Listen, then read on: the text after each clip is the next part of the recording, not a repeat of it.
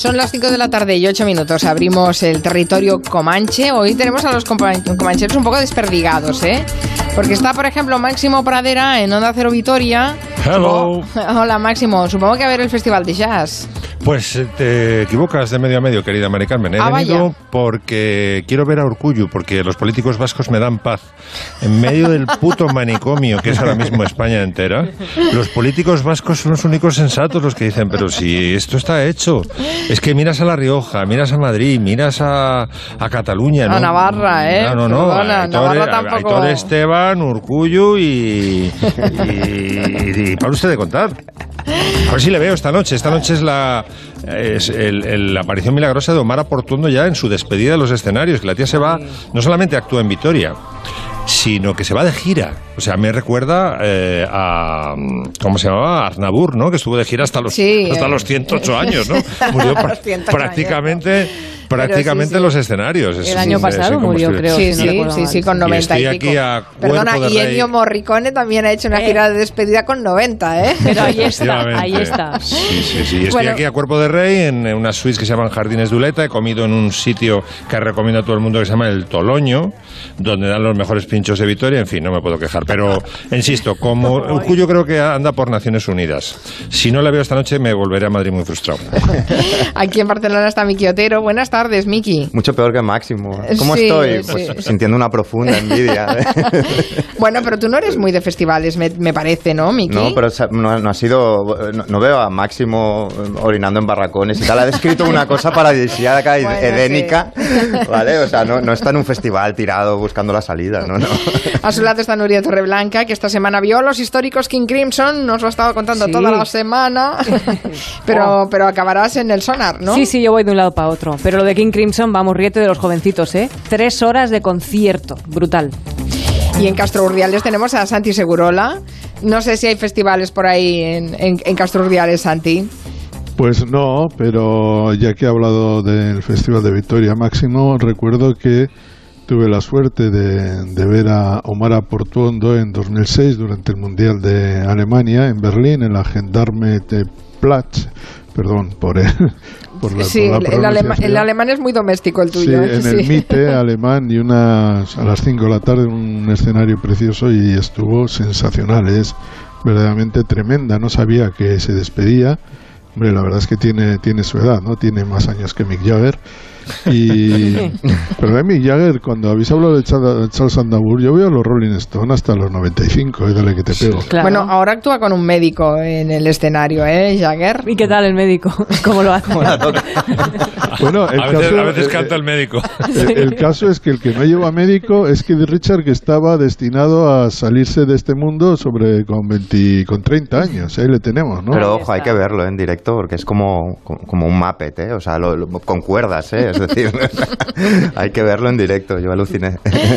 Bueno, ya sabéis que eh, esta semana mm, hay que hablar de la luna, ¿eh? No sé si sabéis por qué, ¿eh? pero cada día nos están repitiendo lo de No ha los quedado 50 claro todavía, ¿no? años de la llegada del hombre a la Hoy, luna. hoy con razón, ¿no? Sí, sí, sí. Bueno, pues con, a- vamos a hablar bastante de la luna hoy en el, en el programa. Y Máximo Pradera, para complementar un poco a Miki Otero, eh, va a hacernos una playlist estupenda sobre, sobre la luna. Es el que, aniversario bueno, es mañana, estoy pensando, ¿eh? Sí, el, el alunizaje propiamente dicho Es se- se mañana. mañana, sí, es el, el- el 20 de julio. Pero bueno, la- la- lo que nos trajo Miquel el otro día, que era sensacional, la, ca- la road eh, cassette, ¿no? Sí, la cassette que la escuchaba- cassette acompaña- la la que cassette acompañante de los astronautas, que lo hizo un experto en un, un asesor de la NASA que era tenía conocimientos musicales. Era Collins el Y- que estaba escuchando la música, los otros estaban ahí a sus cosas. Eh, eh, podemos, decir- hablar del otro gran Mickey, Mickey Cap. ¿no? Mickey Cap, exacto. Tenemos a Mickey Otero y, te- y este era Mickey Cap. Bueno, pues yo he hecho, digo, vamos a ver, si sabéis que la estación de seguimiento en España, en Robledo, me parece que estaba, en Fresnedillas. Robledo de Chabela, fue, sí. fue bastante importante, ¿no? En el- la misión Apolo 11, que contribuimos. eh, Sí, sí, sí, sí. Bueno, al fundamental. viaje, ¿no? Éramos los entonces primeros digo, que recibíamos los mensajes. No, no, no te, eh, los telediarios se encargaban de recordártelo, ¿eh? de la importancia que tuvo España en aquel momento, en serio. Exacto. Entonces yo digo, ¿qué hubiera pasado si un funcionario funcionario de, de- de allí de la- del, del centro de, de, de- de seguimiento espacial, ¿no? Hubiera hecho la cassette. ¿Qué, qué, qué temas hubiera podido meter? Me he acordado, por, por ejemplo, de la gran versión, enorme versión que hicieron los hermanos Calatrava de Space Oddity. Este es el control de tierra, Tom. Conteste si está bien.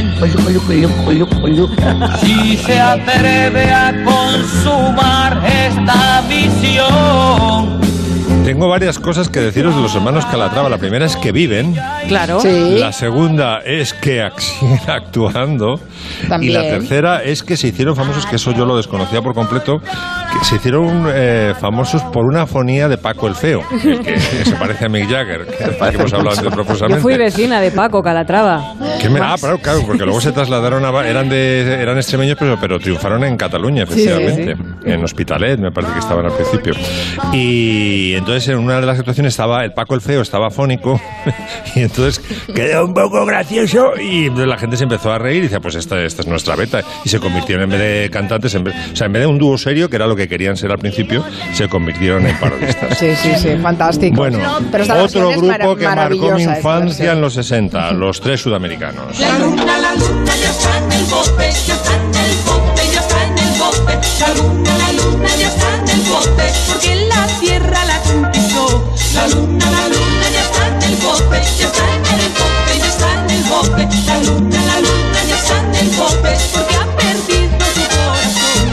Qué forma de anunciar la llegada del hombre a la luna, ¿no? La luna ya, ya está en el bote. Paraguayos Muy ellos. cañí.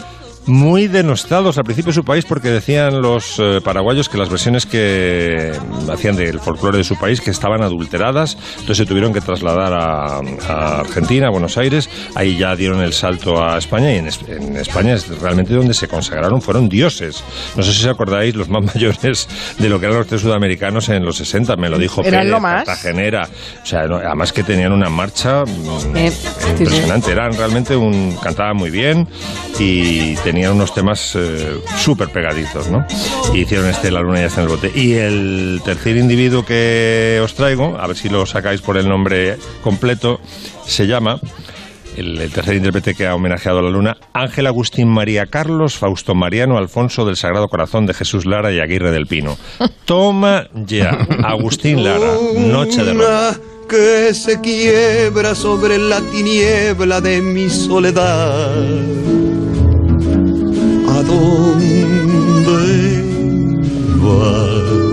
Yo no sé si hay otras canciones donde el individuo, el amante, habla con la luna directamente, pero la utiliza de Mercurio.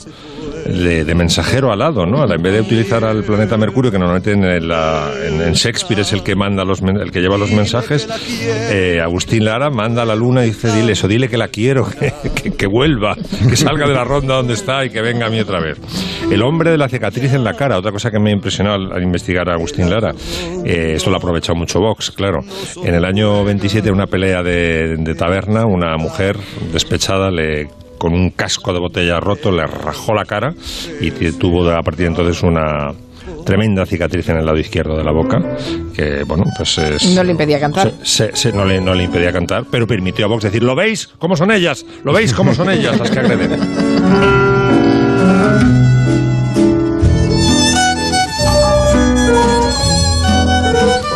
Pues yo también las pongo en mi lista de reproducción, ¿eh? Estas tres me han gustado mucho. Los más jóvenes no habían nacido cuando el hombre llegó a la luna, porque hace 50 años, no sé si lo sabéis, que hace 50 años de eso, pero hay que preguntar a los veteranos cómo recuerdan ese momento. Hay quien vio las imágenes y sintió algo mágico y hay quien tiene sentimientos encontrados eh, con ese hito histórico. Me refiero a Santi Seguro. La Santi, ¿dónde estabas? Pero era- eras pequeñito, ¿no? Tenía 12 años y estaba en la cama. en la cama, además, sin poder ver la televisión, castigado durante todo el mes. ¿Qué habrías hecho? Pues había sacado muy buenas notas en junio, pero con un lunar muy, muy grave. Y es que se había empezado a dar un- una asignatura horrible, detestable, que se llamaba algo así como formación manual o trabajos manuales. Manualidades. Bueno, a- en mi Manualidades. colegio lo llamaban pretecnología, que siempre es un nombre que me ha encantado. Yo en el 69 no existía la pre- Pretecnología. Existían los trabajos manuales que consistían en poner palillos pegados a una cartulina y hacer este tipo de cosas. Y yo lo detestaba, Ay. pero lo detesté tanto que ni me presenté al examen. O sea, no.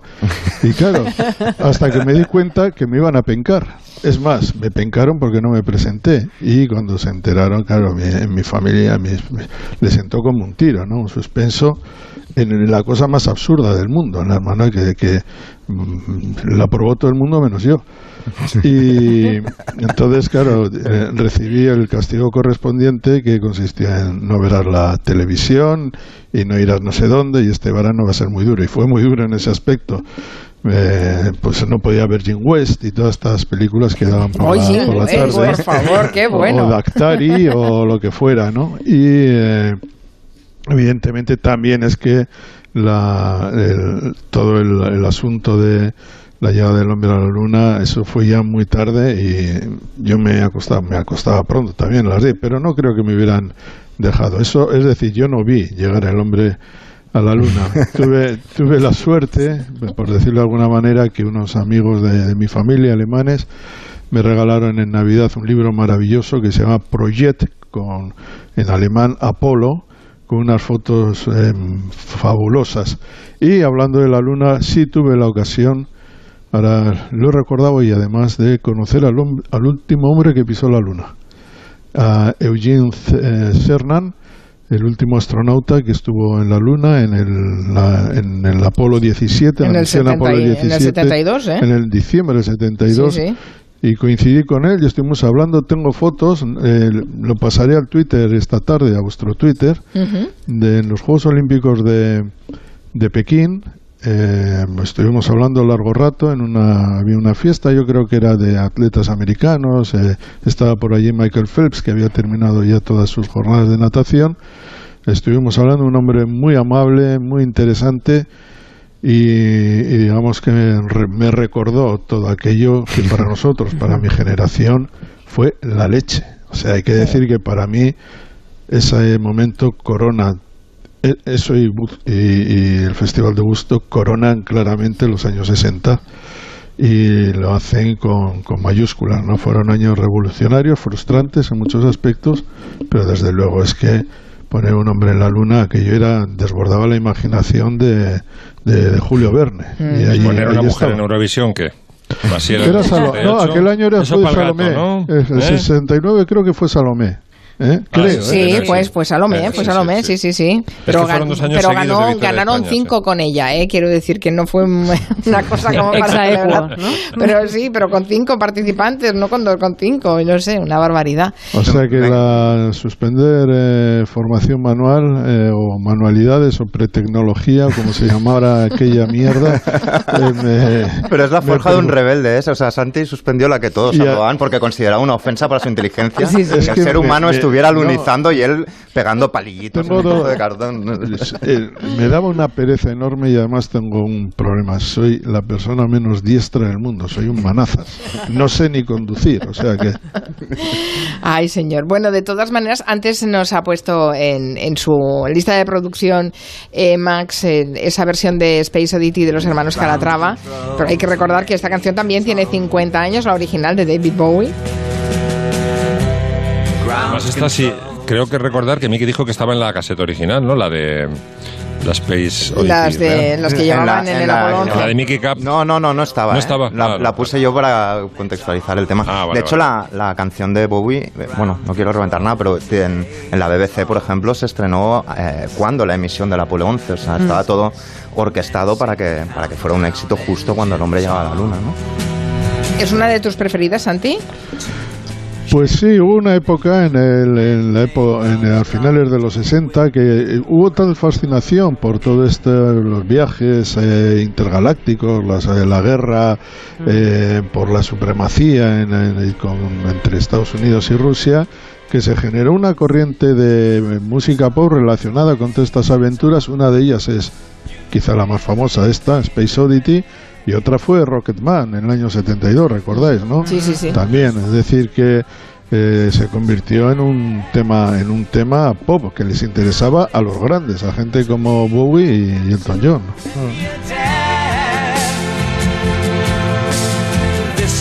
Bueno, después hablaremos más de la luna, pero ahora nos vamos a hacer otro viaje, porque esta tarde Miki Otero y Nuria Torreblanca se han puesto de acuerdo para hablarnos de un artista y de su último disco, y también se llama Miki. Siempre que alguien te diga que esas raíces están muy profundas y duras, es mala señal. Lo diga el mejor jardinero, o sea la voz de un dentista, sabes que cualquier remedio barato no será. Mickey Puch, concretamente. Eh, este es su último disco que se llama 15 canciones de amor, barro y motocicletas. Y si lo escucháis, palabra de verdad, no lo vais a poder soltar porque las canciones de Mickey son de esas canciones que te acompañan siempre, que parten de un lugar que puede parecer superficial, pero que siempre se acaba colando en un lugar muy profundo y siempre se te queda ahí marcado. Y además el tío te lleva bailando, que es lo que tiene más mérito de todo esto, ¿no? Su banda, además, la banda que le acompaña en este disco y creo que en directo, se llama Asociación Cicloturista Puch, ACP, para que veáis aquí. Y dice que lo ha hecho en casa con libreta, lápiz y método. Y aquí comparto con el amigo Miki Otero, que también es buen conocedor de Mickey Nada. Puch, amigo y fan también de esas canciones, ¿no? Fan primero, amigo después. A mí con Miki me pasa, cuando, era, cuando yo era un niño, yo decía que me llamaba Otero y era, eres familia, ¿no? No decía ni de quién. Eres familia, ¿no? Y me acababa compartiendo los viernes por la tarde eh, con ella, ¿no? Y, y luego cuando era adolescente y estaba en determinados ambientes musicales y tal, siempre era con Miki, Miki con, con Q, como quien, como Miki Puch. Y resulta que, que tuve la suerte de pasar de, de fan a, a después amigo. Y lo que dices, eh, Nuria, de la libreta, el lápiz y el método, yo creo que es verdad. Si me pongo un poco estupendo, yo es que creo que Miki tiene una cosa artesana con las canciones. Es un poco como una especie de desastre, ¿no? Que elige muy bien los materiales, el Sabe corte hacer perfecto. sabe exacto. hacer canciones. Sí, elige Exacto. los materiales, los cortes perfectos, se inspira siempre en fotografías de revistas magníficas y mientras lo hace, mientras te está haciendo el traje, te explica historias, que es lo que hacen los sastres, historias del pasado, leyendas de otras épocas. Lo de las y esto lo historias hace es, muy bien. es cierto, lo de las historias, porque además él se define como cantante de amor desde 1968, que es una de las mejores definiciones de la historia. Y estas historias que comentaba Miki Otero, por ejemplo, son como en esta que encontramos en el disco que se llama Comics. En 1985 hacía más frío que ahora. Lo repitió por una segunda vez, no lo habíamos oído. En el 85 hacía más frío, pero posiblemente nos dolía menos, éramos más decir pobres, más felices y no teníamos sitios donde escapar. Te puedo decir una cosa con respecto a lo que he oído de esta canción de 1985. Me suena a 1985. A Franco Battiato, además. También, ah, sí tiene mucho ser. de Batiato, es verdad, ¿eh? A mí también ahora que lo dices, sí. Santi. Pero no es casual, sí, sí. esto del 1985 se nos ha quedado a todos. Sí. Porque a mí, que en- en- entre muchas otras cosas, sus canciones son muy escénicas y te hablan siempre de sitios concretos con un nombre, de años determinados, de personajes. Momentos. Y además Miki nos reconcilia con el pop, con la música de baile y nos hace estar, como decía él, a favor, totalmente a favor del rock and roll y del tecnopop. Pero mejor se lo preguntamos. Sí, Miki Puch, buenas tardes. Hombre, después de todo lo que habéis dicho, ¿qué hago yo ahora? Bueno, Franco Battiato, fíjate lo que te dice Miki. Muchas gracias a todos, es un placer estar aquí, de verdad. Oye, ¿tú pensabas que en 1985 eh, en, en cómics eh, estaba sonando a 1985 realmente, como ha dicho Segurola? Somos tan frikis que yo suelo buscar los instrumentos que sonaban las canciones del 85. Y evidentemente, como dice Santi, suena al 85. Y hay un momento de la canción que se ha invitado David Lime, un cantante de Italo Disco, que era cuando se facturaba en pequeños garajes de Sabadell, del Vallés Occidental, ah, ese sonido que luego sonaba en toda Europa, desde Rimini hasta hasta Torremolinos. Sí, busco los detalles y que suena al 85 pues para mí es un halago, sin duda.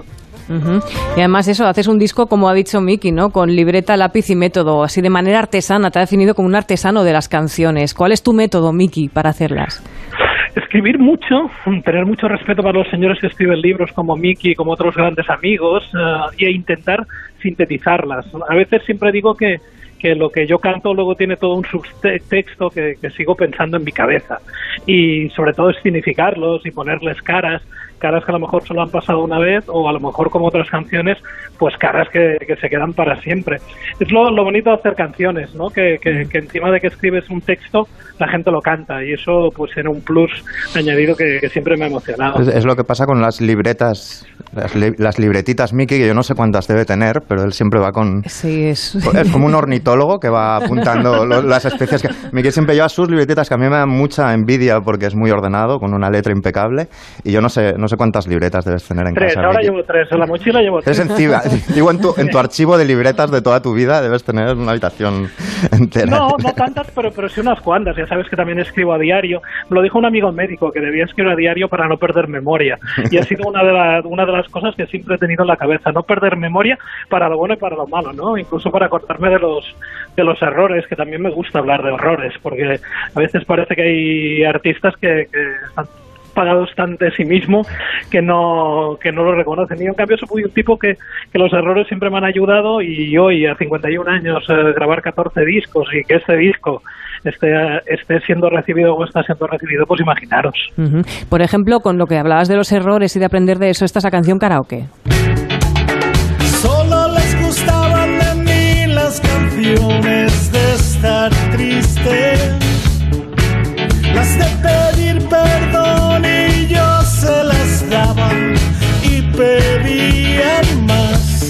Esto, Miki, a mí me, me llama mucho la atención, ¿no? Porque lo que dices, la canción quieren de ti las canciones de estar triste. ¿No, no te pasa Ujú. que hay fans que necesitan un poco fagocitar la tristeza del artista? Digamos que el día que Hombre. cambias y que si no estás triste, estás contento, te pasa factura, que no es como que no les gusta, que no te quieren feliz. Eso es un poco cruel. No sé si te ha Nuria, pasado. O, o bueno, o, o como ser el tipo simpático y, y contento de la vida. No siempre estoy contento, tengo muy mala leche. Y mi pobre chica te lo diría los días, como dice una de las canciones, que, que a veces eh, tengo días mejores y a veces tengo días peores, ¿no? Y a la gente de nuestro entorno solo sufre las dos, ¿no? las buenas y las malas. Hay en esta le- letra que a mí me suena pues, a otras canciones que me gustan mucho. Me, me suena el cantante de Héctor Lavoe, que, que habla de la condena del cantante que Sí. se debe a su público. Y me suena también mucho, muy mucho, a otra del Gato Pérez, que a Miki le encanta. Se fuerza la máquina de noche y de día y el cantante con los músicos Miki, esta reflexión está también, ¿no? La reflexión de que pasa el tiempo, pasan los años y no puedes no hacer canciones, ¿no? Y a veces incluso tiene un coste eso, ¿no? Hombre, yo de las eh, cosas más frikis que he hecho en mi vida, una vez me quería ir a Canadá a, a cortar leña, luego quería montar una fábrica de hielo y al final siempre me acaban diciendo la gente, pero si solo sabes hacer, hacer canciones. Y, y sí, solo sé hacer canciones, detectarlas, por eso también estoy produciendo y poniéndome al lado de la gente joven, ¿no? Como la gente que ya no puede jugar al fútbol porque las rodillas no, no le dejan, pues ponernos un poco detrás de ellos, pero siempre detectando canciones. Ahora me pilláis en el sonar y, servidor pues está aquí, pues eso, como un ornitólogo, ¿no? Viendo, detectando y, y escuchando lo que pasa, porque creo que es muy importante, de la misma manera que, que creo que en cualquier disciplina tienes que estar al tanto de las generaciones que vienen, en la música tenemos que estar sin duda fuera. Y, y aunque el disco pueda parecer nostálgico, yo la nostalgia, como le dice el personaje este, sí, sí, quizá hacía más frío, pero, pero éramos muy torpes y éramos muy tontos y no sabíamos muchas de las cosas que ahora sabemos. Oye, ¿qué has aprendido, Miki, de tu experiencia participando en programas de la tele? Porque has sido jurado de, de buena parte de ellos. Pues que, que, que, que, que la película aquella maravillosa de Robert Redford, The Quiz Show, la deberían pasar a toda la gente antes de que entrara, entrara en un concurso. Buena reflexión. La televisión es entretenimiento y a mí cuando la gente quiere ver más allá, no, es como todo, el consumo cultural te gusta o no te gusta. Yo ayer empecé a ver una película francesa sobre música electrónica que tenía que ser muy buena y a los 20 minutos la quité. Esa Pero As- no- Acid, ¿puede ser que fuera Acid? No, Acid me Edén. gustó- Ah. Acid me gustó mucho, no es una que se llama eh, El sonido del futuro, alguna cosa así y tal. Pero al final hay dos reflexiones, la cultura te gusta o no te gusta, ¿no? Y, y la, y la televisión, que es la cultura de entretenimiento, pues mucho más. A mí lo único que me sabe mal es que en estos programas siempre he intentado ser un poco realista y es una faceta que no vende, ¿no? Contarles a los chicos que van a ser milebristas, que no todos van a llegar, que la carrera es dura, etc, etc. Esto a veces no es agradable de oír, ¿no? Es como lo que todos los padres tienen que tener un deportista de élite en, en potencia en vez de en vez de este rollo tan que digo yo del este o cubano de, de que el deporte tiene que ser una parte, un brazo más de, de la cultura, ¿no? Y ya para, para, para ir acabando, Miki, tú, no sé si tus canciones que son muy como peliculitas, que se pueden escuchar, se pueden ver también, ¿no? ¿Qué director te imaginas que podría dirigir tus canciones? No sé, Jim Jarmusch, Vittorio De No. Sica, Santi Wes. Anderson, no sé. ¿Quién? Santi, Santi Truyenque, que es mi retratista, mi hermano del alma, el que me hace los videoclips, solo él me entiende. No, porque, porque sería muy sería muy muy muy bestia. Yo soy muy casabetes, soy muy casabetes eh, en el sentido de, incluso la cabezonería, de hipotecar parte de mi vida por proyectos eh, y estar siempre perdiendo dinero en pos de en pos de, hacer cosas con los amigos y terminarlas, pues eso, como siempre, en una buena mesa y en una buena barra de bar, que al final es donde esas historias se, se terminan de redondear. Nos ha encantado saludarte, Miki Puch. Mucha suerte con este 15 canciones de amor, barro y motocicletas. El título me encanta. Besos a todos. Un beso, hasta Chao. luego. Eso. Lo repitió por una segunda vez, por si no lo habíamos oído. Todavía tenemos mucho Comanche por delante. Vamos a hacer una pausa.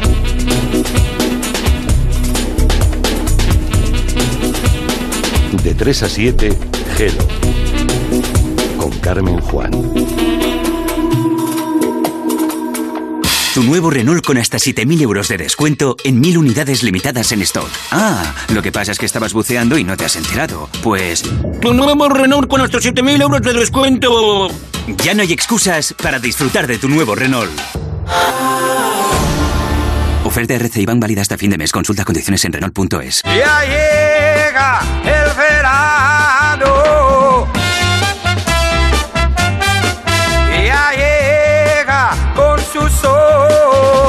Todo el mundo quiere que llegue el verano, aunque solo sea por el extra de verano de la 11. El 15 de agosto, 20 millones de euros y 20 premios de 100.000 euros. Compra ya tu cupón porque el extra de verano de la 11 ya está a la venta. Y bailar hasta caer rendido. Para algunos, las vacaciones empiezan.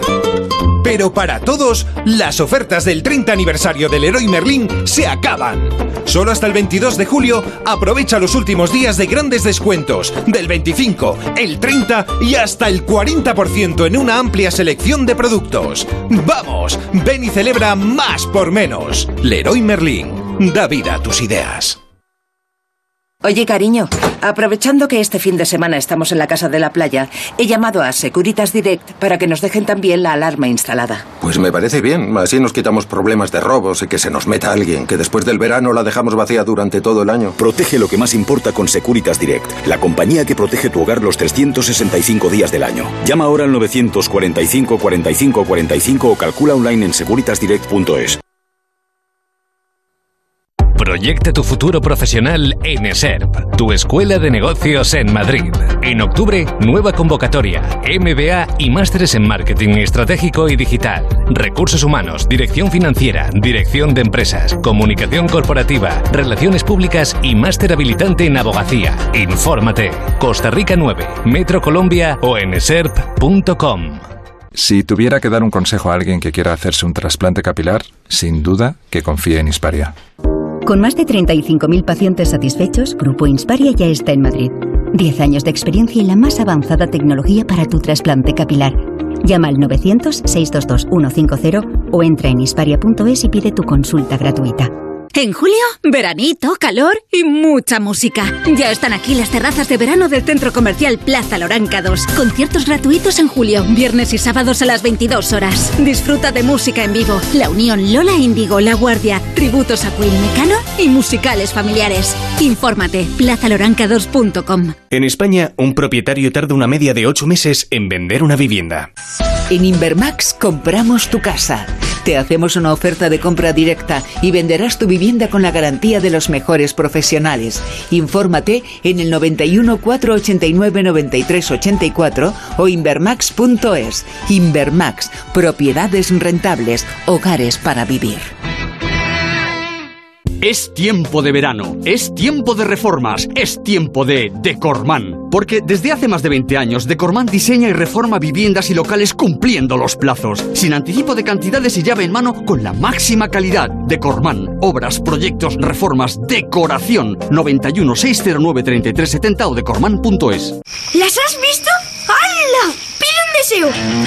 Las Perseidas llegan a BMW Madrid con la lluvia de precios fugaces más importante del año. Ahora tu BMW desde 19.900 euros con menos de dos años y con un máximo de 15.000 kilómetros. Solo del 15 al 31 de julio. Acércate a BMW Madrid, en Las Tablas y Alcalá de Henares, y pide un deseo.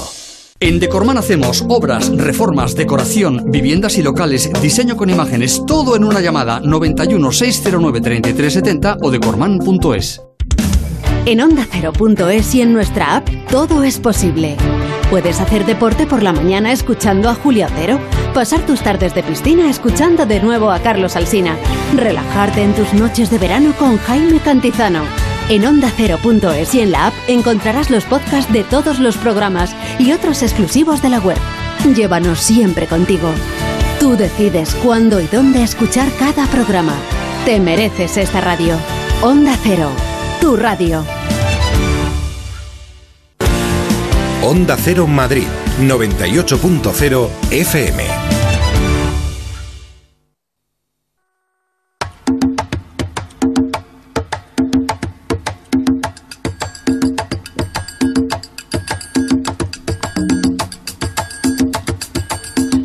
Seguimos en el Comanche. Vamos a adelantarnos y anticipar fenómenos. Es algo que le gusta mucho hacer a Santi Segurola. Y yo sé que tarde o temprano lo que él nos cuenta llega a nuestro país. Ha publicado, por ejemplo, un libro en Estados Unidos que está causando sensación y creo que nos lo quieres recomendar. Sir Woman, tres mujeres. ¿Por qué nos lo recomiendas, Santi? Leí una reseña antes de, justo cuando apareció, desde una periodista norteamericana muy conocida eh, que suele escribir para las principales revistas GQ, Squire, Lisa Tadeo, de origen italo, italoamericano, su, su madre era de, de Bolonia y eh, decidió seguir la, la trayectoria vital de tres mujeres, una adolescente de 17 años, eh, una una ama de casa de, que lleva 10 años casada con 10 años casada en el medio oeste y una conocida chef eh, de la costa este eh, norteamericana para presentar lo, el amor, un amor frustrante. Muchas de las mujeres que en, el, nombre del altar del amor, eh, pues te, terminan por destrozar su vida, ¿no? Esa idea patriarcal y, y machista de lo que es el amor y, y, ese sueño muchas veces imbuido pues por toda la cultura tradicional sobre lo que es el amor, ¿no? Y también sobre claro, el deseo y la sexualidad. Y es un durante ocho años estuvo eh, en contacto con ellas, con su entorno, con tal. Y han ha hecho un libro de no ficción que parece de ficción también, un poco a lo Truman Capote, y es un libro para mí es un libro impresionante, impresionante muy triste en ocasiones, pero también eh, brillante, ¿no? Y creo que eh, puede ser un, una bomba en, Estados Unidos. Es un libro que ya ha merecido críticas muy buenas de Dave Eggers y compañía, gente que, que a los que merece la pena, de los que merece la pena fiarse en su criterio. Y yo creo que se publicará en España con bastante rapidez y a mí me, me impresionó, está muy bien escrito y es un, un retrato muy, muy mm, real, doloroso y también una llamada de atención sobre lo que eh, muchas veces los hombres que aparecemos, no aparecemos muy bien en este libro, eh, también significamos en la vida de las mujeres y lo que las mujeres muchas veces tienen que sufrir en nombre de ese amor romántico, ¿no?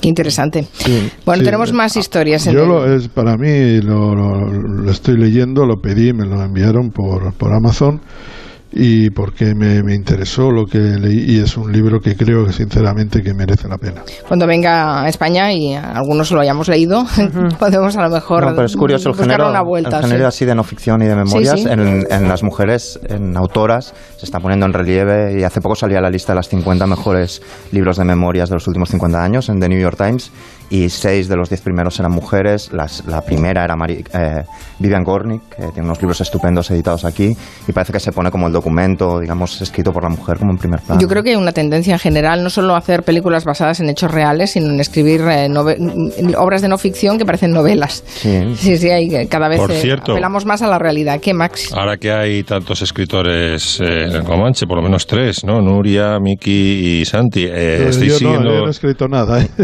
Yo un periódico y gracias. Joder, pues, te parece fácil y encima te hacen una tesis. Eso es que escribes algo. Eh, no, si estáis siguiendo lo de Masterclass, que hay ahora mm, escritores eh, de primer nivel en una app eh, con unas clases apasionantes. Yo me he visto, por ejemplo, el curso de Malcolm Gladwell, que enseña a escribir no ficción, y eh, os aseguro que es fascinante. Yo vi la de Guillermo Arriaga, ¿no? Creo que está... Hay una masterclass por ahí. Está James Patterson, están los mejores, vamos, hay un, un nivel impresionante. En música está Isaac Perman enseñando violín, es una app que me tiene fascinado. En cocina está Máximo Bottura. Bueno, no sabéis yo cómo no- hago los ravioli ahora. O sea, sí, sí, pues échale que- un vistazo Pues porque... ¿Cómo se llama la autora la autora del cuento de la criada? La novelista. Margaret Atwood. Margaret Atwood imparte un curso en, en esta app. Entonces, si te compras el... no- no, os aseguro que no tengo acciones en esta app.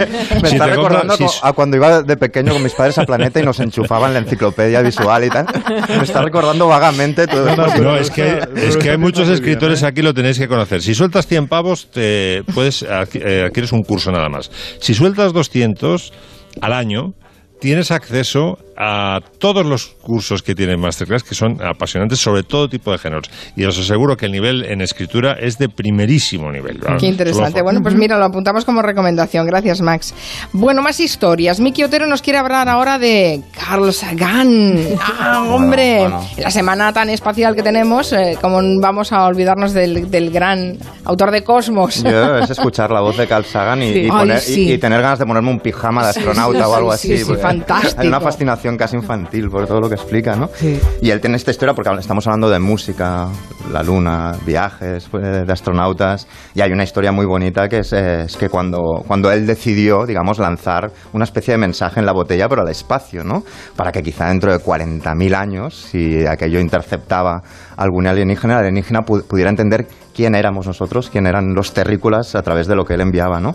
Fue la misión de las sondas Voyager 1 y 2, que, que fue en, agosto del 77, y estas sondas, que tenían como misión pues, eh, hacer fotografías de determinados planetas, gracias a las cuales se descubrió que la forma ovalada del sistema solar, bueno, consiguieron mucha información, pero dentro Carl Sagan se obsesionó con que llevaran unos discos de oro, como de gramófono de oro, incrustados, donde meter toda esta información del, del planeta Tierra, ¿no? Y entonces él metió desde la actividad cerebral de su mujer hasta saludos en 56 idiomas, Sí, sí, rollo sí. En, en mandarín, en bueno, en, to- en todos los idiomas, en todos los mensajes son iguales, eh, estamos de buen rollo, ojalá conoceros, bueno, lo fía lejos porque insisto que hasta dentro de muchos miles de años no encontrará nada, ¿no? Y luego a lo que vamos, eh, es decir, ahí incluía también 37 canciones eh, de 20 países de, un montón de, de estilos. Música barroca, folclore andino, eh, ópera, jazz, rock and roll. Yo creo que es un poco como si, como si en el Comanche decidiéramos hacer un disco de oro para lanzarlo al espacio. Quedaría un poco igual, porque pongamos, por ejemplo, una de las canciones que envía al espacio en estas sondas, en el disco de oro, es esta.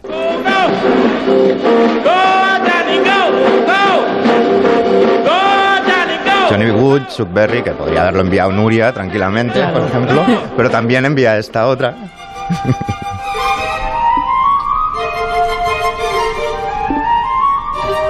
que el responsable podría haber sido Máximo Pradera. Por cierto, Máximo, que porque tú lo, lo explicas muy bien a, a Bach y es el aparecen tres piezas de Johann Sebastian Bach, que es el, el artista más representado en esta especie de, de mix el, el eh, preludio número uno del clave- el preludio número uno del clavemente temperado. Eh, se está seguro, mm, más conocido como preludio James Rhodes, porque es lo que toca, lo que toca siempre. Concierto de Bra- Brandenburgo número 2. Es que lo- los, los títulos de clásica yo me pierdo, pero, pero sí que está, es el, es, es el único que está tres veces, digamos. Y de hecho Alemania está representada eh, en seis piezas.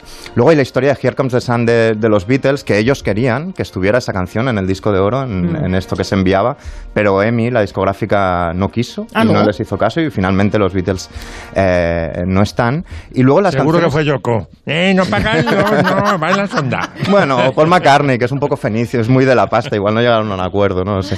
Y, y, bueno, esto, este disco de hecho se editó hace, hace un par de años para, como para que lo comprara la gente en las tiendas de, de discos. Y aunque las canciones son, eh, insisto, 37 canciones de 20 países, ¿os podéis creer que no, no sale ninguna canción española? No me lo puedo creer. Pudiendo tener a mano, siento ponerla otra vez, pudiendo haber enviado esta obra maestra. de tierra al comandante No puedo entenderlo, o sea, envía, envía a Carl Sagan eh, ocho años después de, la, de, de- de- de esta obra maestra y no la envía. Tan listo no es, ¿eh? Tan Hay listo no tanto será. rollo con el cosmos y Me parece fatal que no haya ninguna canción española. ¿Tú cuál enviarías, Space, Mari Carmen? Space de Calatrava y luego, por supuesto, Sí. los hermanos Calatrava contra el Imperio del Karate. En. O sea, si Bach tiene tres, favor, los hermanos estáis- Calatrava dos. mínimo, Estáis pidiendo a gritos que hagamos en el Comanche un especial Hermanos Calatrava. El Ete y el Oto. El Ete y el el otro tenía que estar también. Vamos con la segunda parte de la playlist de Máximo Pradera dedicada a la luna, que tiene mucha clase. ¿Eh? Lo- Bueno, la, la segunda parte yo creo que está mejor que la primera. Los temas que les hubiera metido yo a Adrian Collins y, ¿cómo se llama el otro? Eh, Collins, Armstrong, ah, sí, que- Adrian Por cierto, Armstrong ha muerto. Eh, Collins ni ha aparecido en los festejos, ¿no? Y solo queda hay uno, hay un solo hay, el, uno, el único sí, que no ha Collins estado en la luna. una entrevista, ¿eh? Ah, Yo sí, creo. pero es el único que no estuvo, ¿no? Eh, que no pisó la luna. es el que no pisó, Se alguien quedó tenía en- que se quedarse se quedó arriba. Dice, bueno, como si hubiera estado porque estaba muy Pero cerca. el, el resentido de verdad es Buzz Aldrin por haber llegado el segundo. Porque Exacto, en principio porque él tenía que ser el primero. Él quería ser el primero, estaba previsto que fuera el primero y al final por la situación Mm. que tenían en la cápsula fue Armstrong el que salió primero y Aldrin no lo, no lo pudo digerir en, en toda su vida. Y Bueno, Collins pues al resentido quizá, quizá le, pon- le hubiera puesto en la, en la cassette en- para el, el viaje el claro de luna de Debussy. Hombre.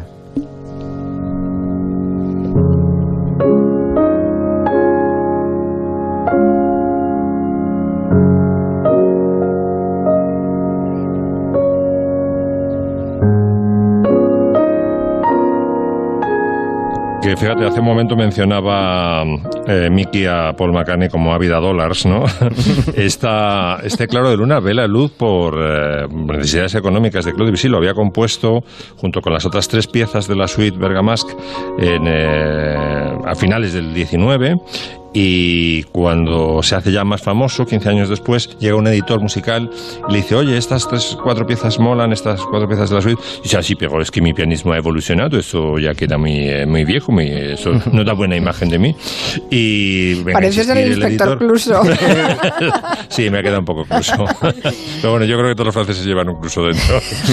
y, y entonces le convence, además eh, es el año que nace su hija, Shushu, su adorada hija, y dice, bueno, es una boca más que alimentar, y dice, bueno, pues venga, eh, sacrifico mi narcisismo musical de que este pianismo ya no me representa y que se publiquen las cuatro piezas. Y hoy tenemos esta maravilla que existe, como sabéis, en dos versiones, en la versión original de piano y luego en la, podríamos llamar la versión Ocean's Eleven, ya cuando sabemos que George Clooney va a cumplir una pena de prisión muy corta que se va a poder reunir luego con Julia Roberts, anda el atraco, en fin, eh, todo, todo el mundo es feliz. Y suena la versión orquestal de, esta maravilla, que es la verdad es que es una, un reflejo impresionante de, de lo que era la poesía de Verlaine, ¿no? que todo tenía que ser triste, joder, hace una noche de luna impresionante, pero es una luna triste, melancólica y todo es chungo, es el, como el lado chungo del, romanticismo, ¿no? el lado más oscuro. Luego mi segunda canción favorita también para el resentido Aldrin, también que le, vendría estupendamente para, para subir esos ánimos, es La luna sobre Bourbon Street. There's a moon over Bourbon Street tonight.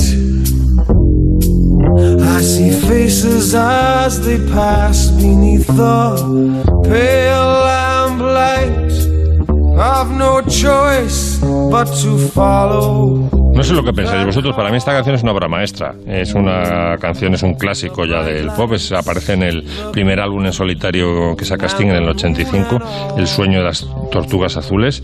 Y además eh, aquí mm, sobresale, aparte de que la música y cómo la canta Sting es eh, de un nivel excelente, sobresale el Sting como letrista, ¿no? Era un letrista extraordinario, y si lo sigue siendo extraordinario, Sting lo decían sus propios compañeros, eh, Summers y Cop- Copland, que era un maestro en hacer letras ambiguas, en hacer letras que parece que están hablando de una cosa y luego escarbas un poco. Por ejemplo, Every Breath You Take, dices, una canción de amor. No, dice, no, no, es una canción de un stalker, de un tío que te sigue y es una, un acosador en realidad, ¿no? Sí. Y es un, es un maestro en, en crear ambigüedades. Bueno, esto, esta canción, por ejemplo, que está basada en la novela de Anne Rice, de Entrevista con el vampiro, dices, ah, es un homenaje al Stat. No, no, es un homenaje al otro, a, a, a Brad Pitt, podríamos decir, a, a Louis, eh, que, que es el, el vampiro renuente, el que tiene conflictos morales Sí, con sí. su propia mm, eh, vampirez. Sí, ¿no? sí, sí. Y es una...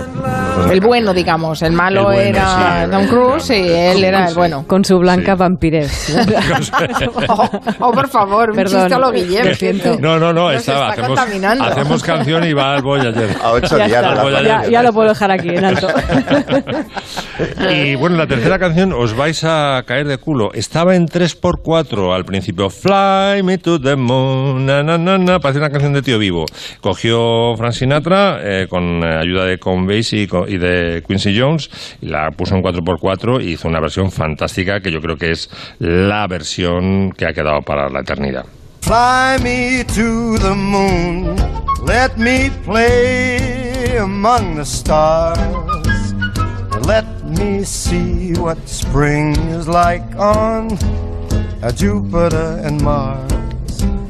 In other words, hold my A mí me encanta esta canción de Frank Sinatra. Esta versión es muy chula y a mí me encanta también la de otra, así más de Bobby Womack, que es alucinante, os la recomiendo también. Pero la letra es preciosa, ¿no? Es como Llévame a la luna y tal. Y la canción originalmente se titulaba In Other Words, en otras palabras. Efectivamente, De otro modo, ¿sabéis y, o sea, de otro modo, a ver, pues cógeme la mano o dame un beso, que es el equivalente a ir a la luna, ¿no?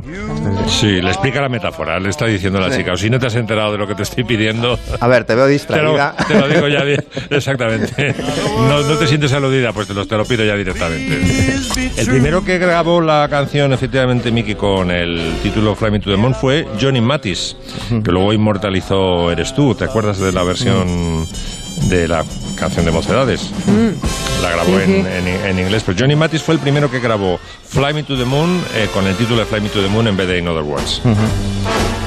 ¿Nos da tiempo, Nuria, a contar alguna cosa del documental de Parchís, que lo has visto? Venga, vamos a dejar que suenen los parchís. Soy ficha roja y yo soy la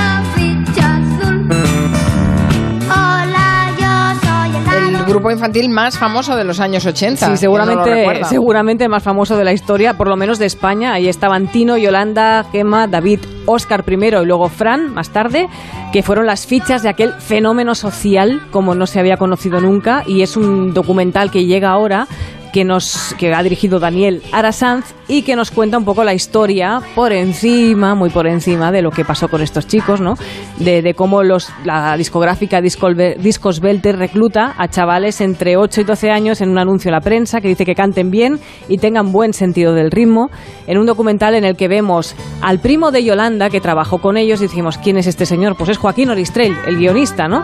Eh, que estuvo implicadísimo en ese proyecto como tutor en las giras y que nos cuenta eh, bueno, pues cosas bastante interesantes, ¿no? Que deja un poco por encima, pero decía que bueno, que si los chavales trabajaron muchas horas, que si la gente dice que si estuvieron explotados, bueno, pero nos recuerda que esos chavales tenían padres, ¿no?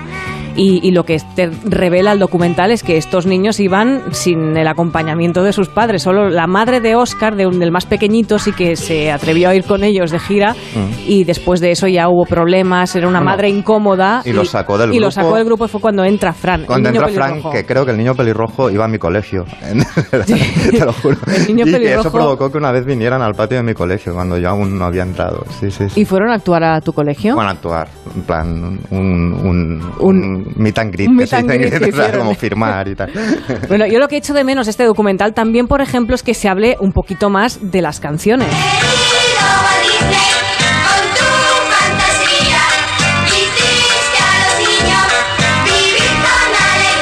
Esta era mi preferida, que quede claro. Yo fui una niña que era muy fan de Parchís y esta para mí era la mejor porque tenía un trozo instrumental muy Nueva Orleans que a mí me fascinaba la, la canción, ¿no? A ti te fascinaba Ah, el Tino. Goya ya. ¿Eh? A ti te fascinaba Tino, no el arreglo de la canción. No, no te creas, ¿eh? No era, yo era más rarita ya en esa época también.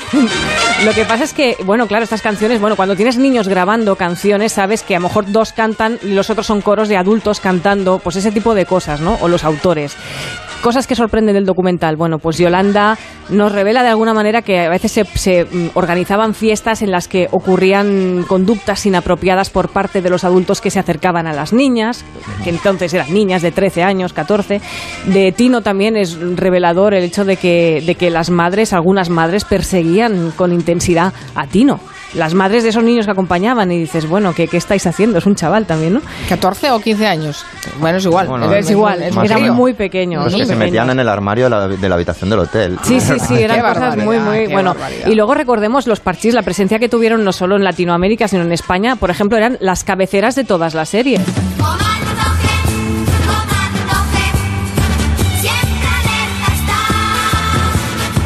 La cabecera de Comando G, de Érase una vez el espacio, de Barba Papá, o sea, tenía todas las, las, las series. ¿no? ¿Sabes, Nuria, si Sancho Quijote, Quijote Sancho también No, era parchís? era de No. botones, que eran dos Ah, hermanos. se Ah, sí, llamaban botones. botones. Sí, sí. Y lo que, por ejemplo, también los discos de Parchís eran muy famosos por las versiones de canciones que en ese momento se estaban cantando, ¿no? Tenían versiones de En la Armada, Don Diablo, Gloria, Me gustas mucho y un ejemplo muy loco de esas versiones.